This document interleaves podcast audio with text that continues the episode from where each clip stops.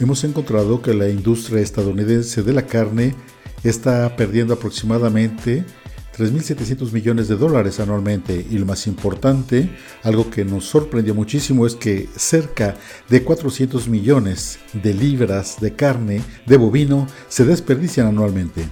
Meatspad, en colaboración con Fundación ANEPIF, es una plataforma enfocada en compartir conocimiento y fundamentos de la tecnología de la carne, que sea accesible para la industria cárnica. En cada episodio, platicaremos con expertos en la industria acerca del manejo ante-mortem, producción, calidad e inocuidad de la carne, entre otros.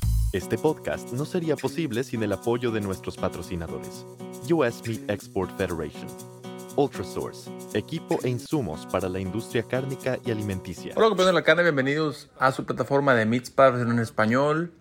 Mi nombre es Francisco Najar y soy su host el día de hoy. Me, me siento muy contento de poder estar de regreso con un gran amigo eh, que, que tomó, tuvo un papel importante en la parte de, mi doctorado. Eh, mi doctorado lo hizo mucho en temas de, de desperdicio cómo extender la vida en aquel de la carne en términos de frescura. Doctor Ramanathan, de la Universidad de Oklahoma State, o eh, la Universidad Estatal de Oklahoma, que está en Stillwater, Oklahoma. La verdad me siento muy, muy contento de que esté el día de hoy con nosotros. Vamos a platicar de unos datos o información que recientemente publicaron en la revista The Meat and Muscle Biology, o Tecnología de la Carne y también Biología del Músculo. Esta revista que, que es, eh, viene por parte de la, de la AMSA, de la, de la Asociación Americana de Ciencia y Tecnología de la Carne, en el cual formamos parte y somos el podcast oficial de esta organización. Y bueno, vamos a darle la bienvenida a doctora Manathan para que nos cuente un poco de, de estos de esta información, de estos resultados, de este estudio donde estuvieron, eh, cuantificaron la cantidad de desperdicio de carne en Estados Unidos. Bienvenido, doctora Manhattan. Bien, bien Francisco, muchas gracias por la amable invitación. Qué gusto estar contigo. Siempre escucho Meatspad y sé que está creciendo. Además, saludo a todos y espero que se encuentren muy bien. Excelente. Pues eh, vamos a, platicar un poco y meternos de lleno a este episodio. como les platicaba, bueno, el color, color de la carne es uno de los, de, los, de los temas que más me apasionan y que tuve la oportunidad de realizar algo de esto, de eh, hacer estos estudios en, en mi posgrado. Y vale la pena irnos al tema directamente, ¿no? El de este estudio, Dr. Ram, que, que ustedes realizaron en Oklahoma State, por, bueno, ya sabemos un poco el, el, el por qué, pero podemos hablar del, del, impacto que tiene este estudio y, y cuáles son bueno, lo, los datos o la información que se encontró. Claro que sí, se trata de un tema muy relevante, pero demos un paso atrás. Si pensamos cuál es la importancia del desperdicio de alimentos, por ejemplo, la población de diferentes países está creciendo. La cuestión es cómo vamos a alimentar al mundo, particularmente cuando pensamos en los hábitos de compra. Las proteínas de origen animal están creciendo ahora. Si comparamos, porque todo mundo requiere de una fuente de proteína, y las fuentes de proteína provenientes de animales, particularmente cuando la demanda está creciendo, al mismo tiempo se produce mucho producto. Por otra parte, el desperdicio de alimentos es un tema importante. No sé si conoces la estadística de la mayoría de las dependencias de las Naciones Unidas. Se dice que aproximadamente una tercera parte de los alimentos que se producen se desperdician. Es enorme. Eso es parte del enfoque de nuestra investigación. Queremos saber qué tanta proteína de origen animal o qué tanta carne se está yendo a desperdicio. Esto es relevante si pensamos en su importancia en la actualidad. Sabemos que para producirla se requiere energía, mano de obra, alimentos para producirla. Si estamos produciendo pero al mismo tiempo no la conservamos bien puede ser un gran problema. Esa es la importancia. Así, en nuestro trabajo lo que hicimos nos enfocamos en la calidad de la carne. Si queremos producir carne para llevarla al consumidor, particularmente en el caso de Estados Unidos, Canadá en Europa y en Australia, los consumidores prefieren carne refrigerada. Cuando van al supermercado buscan el color rojo cereza, particularmente la carne de res o vacuno. Si no se ve ese color, se cree que no es algo bueno. Y el color se relaciona con un aspecto de inocuidad. Se puede pensar que si un color cafezáceo tiene que ver con bacterias, pero esta es la percepción del consumidor. Aunque haya un poco de tono café, no se compra. Por lo tanto, hicimos este estudio. Así pues, nos pusimos en contacto con diferentes supermercados, hicimos una encuesta para entender. Había datos que venían del 2000 pero sabemos que desde el 2000 la industria ha evolucionado mucho, ha habido muchos cambios, pero no se tenían buenas estadísticas. Queríamos saber cuál era el impacto del color cafezáceo en la carne del supermercado. Hicimos una encuesta con los supermercados principales, queríamos saber qué tanta carne se desperdiciaba debido a la decoloración y finalmente utilizar estas estadísticas para modelar con base en las compras. Este es un estudio que hicimos y que publicamos en la publicación Meat and Muscle Biology. Excelente, me gustaría a lo mejor que nos, que nos diera un poco más de explicación acerca de las tiendas en, las que se recolectó esta información, estos, estos kilos, estas libras de carne que, son desperdiciadas. Un poquito que entenderlo, digo, tenemos varios formatos disponibles en Estados Unidos, tenemos las grandes, las grandes eh, tiendas eh, departamentales de autoservicio, a lo mejor nos va a ayudar también a entender un poco también del, desperdicio por formato. Sí, lo que hicimos fue acudir a los principales supermercados por cuestiones de privacidad, no podemos revelar los nombres, pero representaban eh, más de los 40 estados de la Unión Americana. Obtuvimos un porcentaje de datos con prácticamente el 15%, lo cual cuando se hace una encuesta es un número bastante bueno. Este número nos permitió calcular cuál era la producción anual de los Estados Unidos de carne de vacuno. Y de hecho también se incluye con la molida. La carne, molida representa el 40% y el resto serían los steaks y otros cortes. Así lo que hicimos fue acercarnos a los principales o pequeños supermercados y conocer qué tanta carne se estaba yendo a desperdicio. También preguntábamos también la parte del costo, por ejemplo, si se decolora un steak la primera vez se descuenta, pero cuando no funciona el descuento, pues infortunadamente se va a la basura. Esto es algo que hicimos, también tratamos de cuantificar, porque en la actualidad hay mucho énfasis en el medio ambiente para conocer los gases efecto invernadero. Se cuantificó si se sirve a una persona, queríamos saber cuál era el impacto para producir ese steak el impacto en el medio ambiente. Claro, esto puede ser un número enorme, pero si hacemos una comparación con otros productos, por ejemplo, con los vegetales o los cereales, eh, tenemos algunos datos de la FDA. Ellos representan un gran porcentaje, pero encontramos que en los Estados Unidos hay 2.5% de la carne que se produce se desperdicia de hecho, si nosotros lo ponemos en términos de valor y de cantidad, es un número enorme. Nosotros encontramos que la industria estadounidense de carne de vacuno está perdiendo aproximadamente 3.700 millones de dólares anualmente. Y algo que nos sorprendió muchísimo es el conocer que casi 400 millones de libras o unos 182 millones de kilos se van a desperdicio anualmente. Esto es un número enorme. Si nosotros tomamos también la parte de frutas y verduras, el número también es enorme. El enfoque en el estudio era cómo podríamos eh, ver el impacto de la decoloración. Si lo traducimos con los 400 millones de libras o 182 millones de kilos, ¿A cuánto corresponden animales? Si estamos hablando de una canal o carcasa de 1000, 1200 libras, 454, 545 kilos, esto representa 780 mil cabezas de ganado. Es un número enorme que se está desperdiciando. Esa es la carne que se está yendo a desperdicio. Claro, la gente considera que el color café significa que ya no es buena para comer, que no es inocua. Esto, este cambio de color tiene que ver con la oxidación. Es como cuando se oxida o se pone café una manzana. Es la misma reacción química que sucede.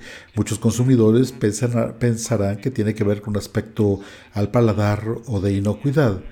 Eh, sí, esta relación que, que platica usted entre la inocuidad y el color de la carne y hablando también en, términos de, crecimiento de bacterias, en este caso podemos hablar a lo mejor de las anaeróbicas y las aeróbicas en, y la relación que hay en el color de la carne. Y, recientemente hablamos en el episodio de inglés, eh, a la gente que no ha tenido la oportunidad de escucharlo con el doctor Nair de, de Colorado State, hablando de, de esto, ¿no? De un poco de los estudios que se vienen en los próximos meses para entender un poco más esa, esa relación entre estas dos cosas.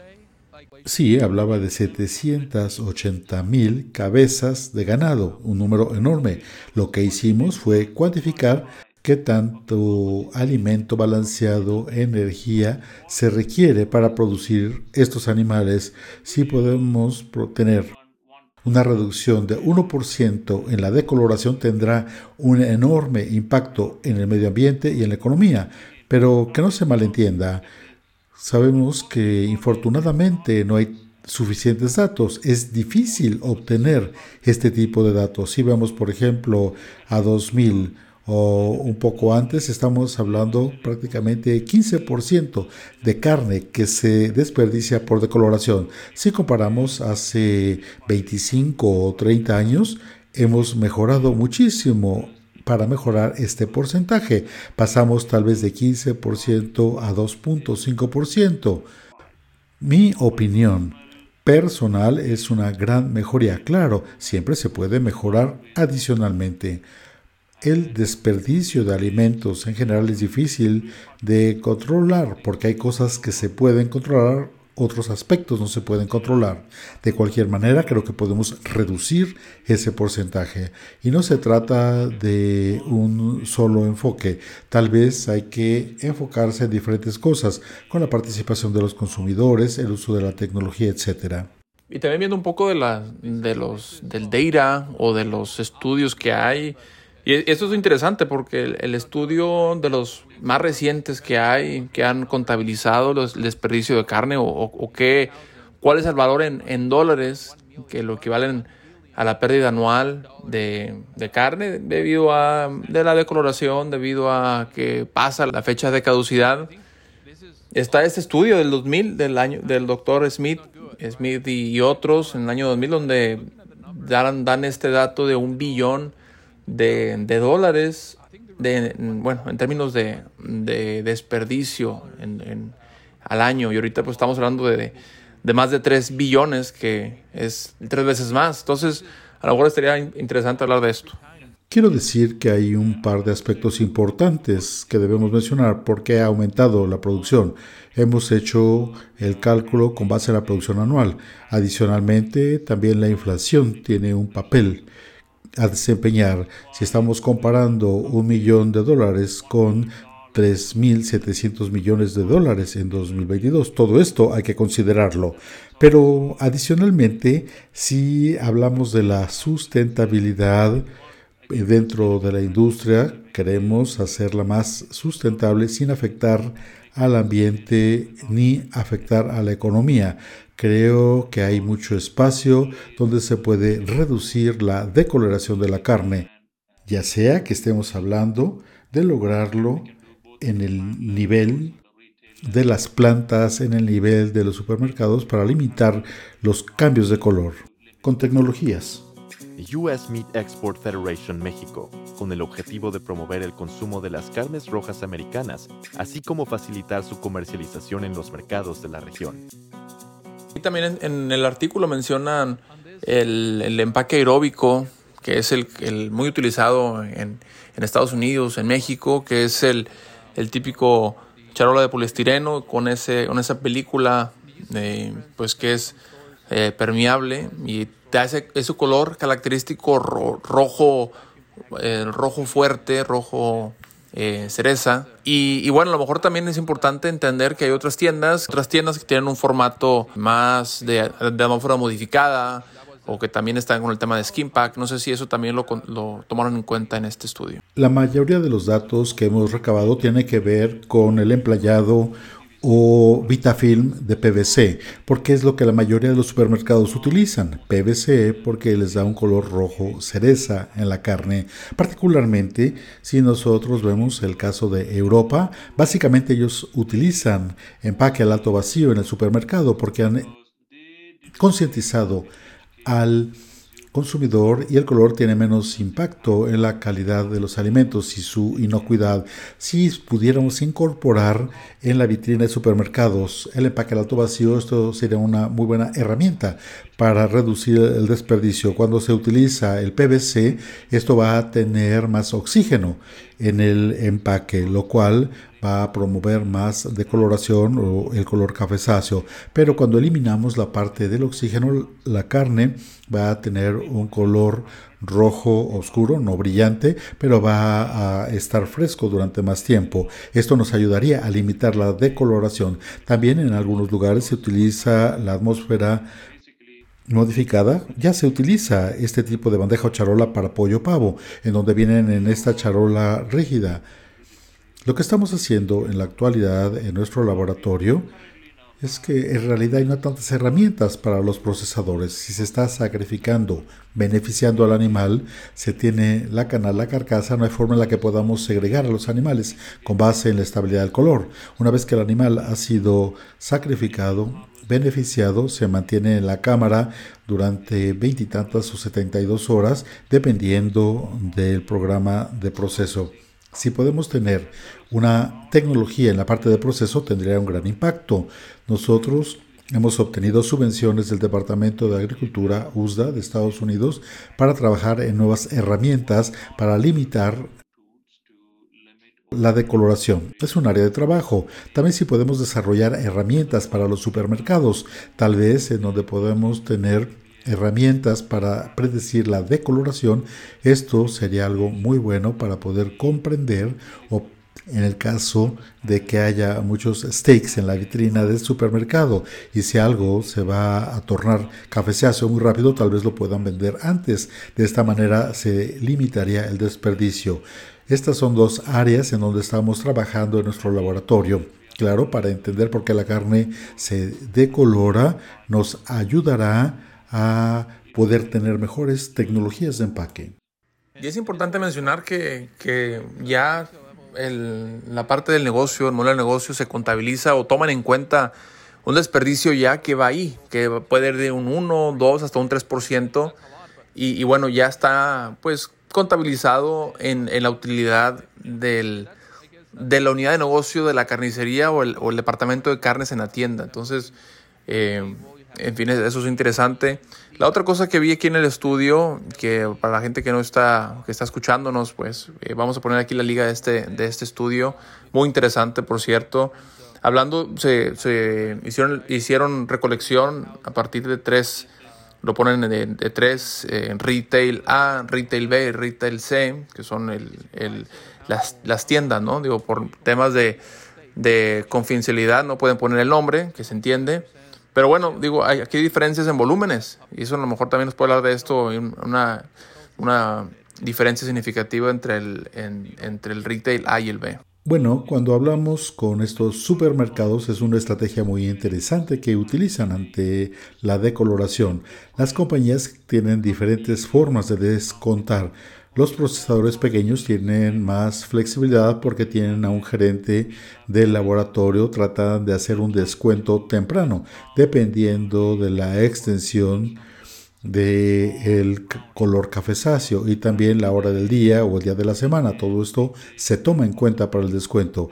Ellos tratan de vender tan rápido como sea posible. También existe la ventaja. Lo pueden utilizar para producir otro producto. Si tienen una posibilidad de procesar, pueden utilizarlo para elaboración de salchichas o productos cocinados. Por lo tanto, en las cadenas grandes, por lo general, no tienen el laboratorio de carne o el área de proceso de carne y entonces están más limitados. Yo creo que En el caso de la inocuidad de los alimentos es un asunto importante. El uso de esta carne puede presentar un desafío para ellos. Dependiendo del supermercado, la estrategia varía. Claro, la carne molida se decolora más rápido porque tiene que pasar por el molino y la vida de anaquel es menor. Si tenemos tres días para la molida, será excelente. Es una de las razones por la que el empaque con atmósfera modificada sería algo bueno. Claro, se pierde, se gana. Si utilizamos el empaque con atmósfera modificado, el costo puede ser diferente, el costo de la charola o bandeja.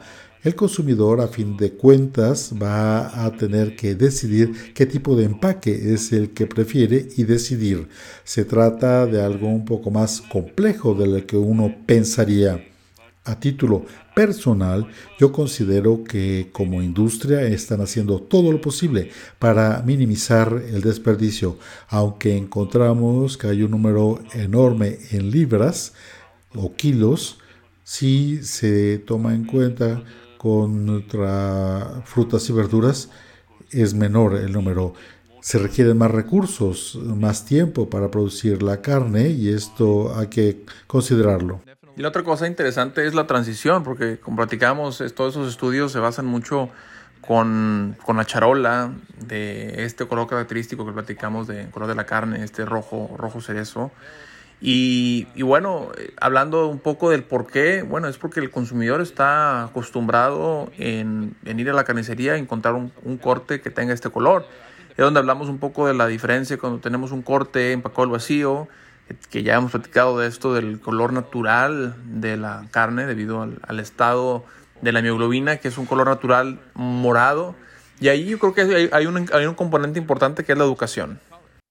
Adicionalmente, referente a este punto, también hay otro punto intermedio. Estamos viendo algo que llegará pronto en la industria, el uso de empaques biodegradables por el desperdicio o el desecho de plástico. Por lo tanto, ahora se está trabajando y desarrollando película para empaque. Mucha de la industria utiliza plástico. En Europa y Reino Unido ya se está prohibiendo el plástico de un solo uso.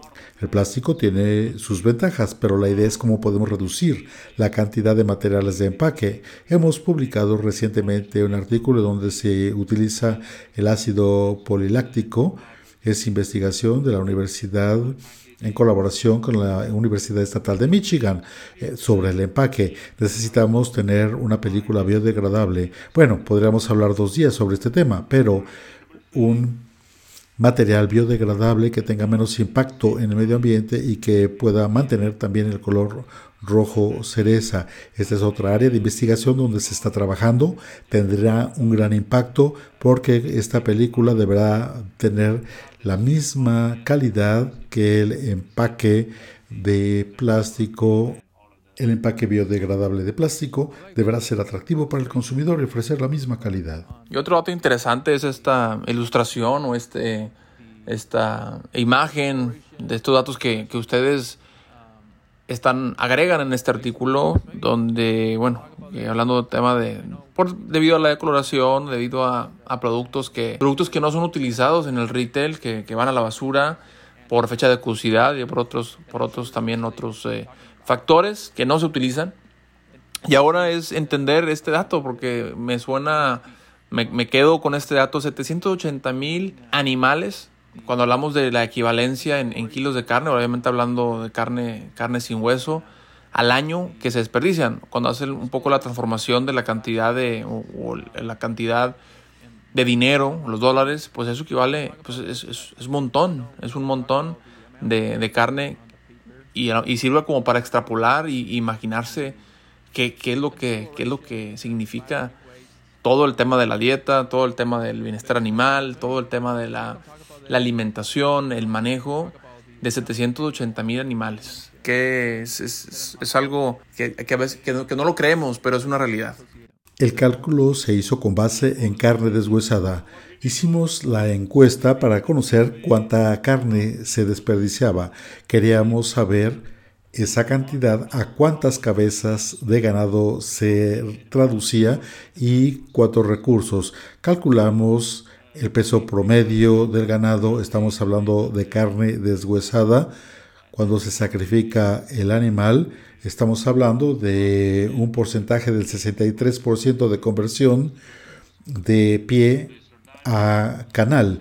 Aquí si estamos hablando de 780 mil animales, es una gran cantidad, particularmente el agua, la energía y el alimento balanceado que se utiliza, además del costo de la energía para el enfriamiento. Todo esto tendrá un impacto finalmente en el ambiente.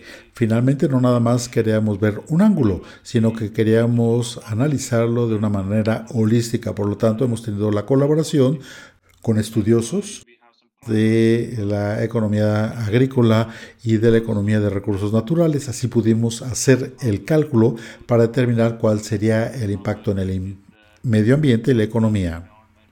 Solo hablando de carne de res.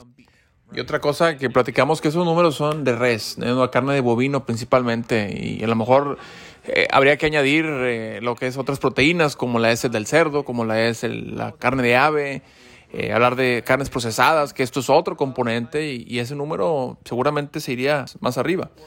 Entonces, si es interesante. Bueno, en cerdo, así en, esencia, en casi todo el retail, bueno, en Estados Unidos se maneja, se, vende mucho al vacío, que eso también ayuda a lo mejor a bajar ese número. Pero yo, creo que es, interesante ir viendo, ir viendo estos datos, que estamos hablando únicamente de carne de res. Esta es una pregunta muy pertinente. En el caso de carne de pollo y cerdo, el consumidor busca el color. El consumidor busca un color rosado claro. No hemos publicado esta información, tenemos todavía algunos datos no oficiales que hemos cuantificado particularmente para pollo, para ave de corral, números globales. Todavía no puedo revelar estos números en este podcast, pero es un número enorme. No he hablado de esto, estamos hablando de las cifras globales más que de los números estadounidenses, pero mucha carne se desperdicia en esa área. Ese es el aspecto importante. En el caso de cerdo, he escuchado de algunos grupos de producto genérico que también están buscando los consumidores un color rosado claro no un color rojo brillante, sino un color rosado, particularmente en pollo y cerdo. Por eso utilizan ese empaque con la bandeja o charola, pero el consumidor considera que el color rosado claro es algo que determina la calidad. Creo que este es un punto muy importante. Todavía no tenemos los números oficiales, pero definitivamente estas cifras serán algo significativo. Y otra pregunta que es obligada es eh, que ustedes hicieron este estudio con su, con su equipo. Esa que, falta aclarar qué significa fecha de caducidad, el clásico freeze buy o congélese antes de. Eh, yo creo que hay, hay tema de, de, comunicación, un componente de comunicación importante también en lo que viene en la etiqueta. Yo creo que eso también varía por país, obviamente, pero es un tema también eh, crítico. Sí, esa es una parte infortunada. Los requerimientos de etiquetado, por ejemplo, la FDA es la que se encarga del etiquetado, la Administración de Fármacos y Alimentos. Los supermercados o procesadores deben incluir la fecha de caducidad. Por eso incluye la fecha. No quiere decir que en esa misma fecha vaya a echarse a perder. Hay muchos factores que influyen. Cómo se produjo, las condiciones de la cadena de suministro, los controles de almacenamiento. Todo esto puede influir. A fin de cuentas, el consumidor bueno, si están cociendo a la temperatura recomendada adecuada o si lo enfrían de manera inmediata, yo considero que en lo general los alimentos en Estados Unidos son inocuos para consumir. Los procesadores utilizan elevados estándares para su producción, por lo tanto siguen en el negocio. Si no están haciendo un trabajo excelente, quedarían fuera del negocio, fuera de la jugada son procesadores enormes, tienen estándares muy elevados, por eso tienen 50 o 60 años de estar en la industria, porque se preocupan más por su eh, compañía, porque se preocupan por la calidad. En lo general la inocuidad es buena, pero bueno, claro, depende del procesador. Los consumidores, si están comprando de una buena tienda donde tiene un buen historial, Incluso aunque se haya pasado uno o dos días, no pasa nada, siempre y cuando se cueza a la temperatura adecuada. Yo no veo un problema mayor.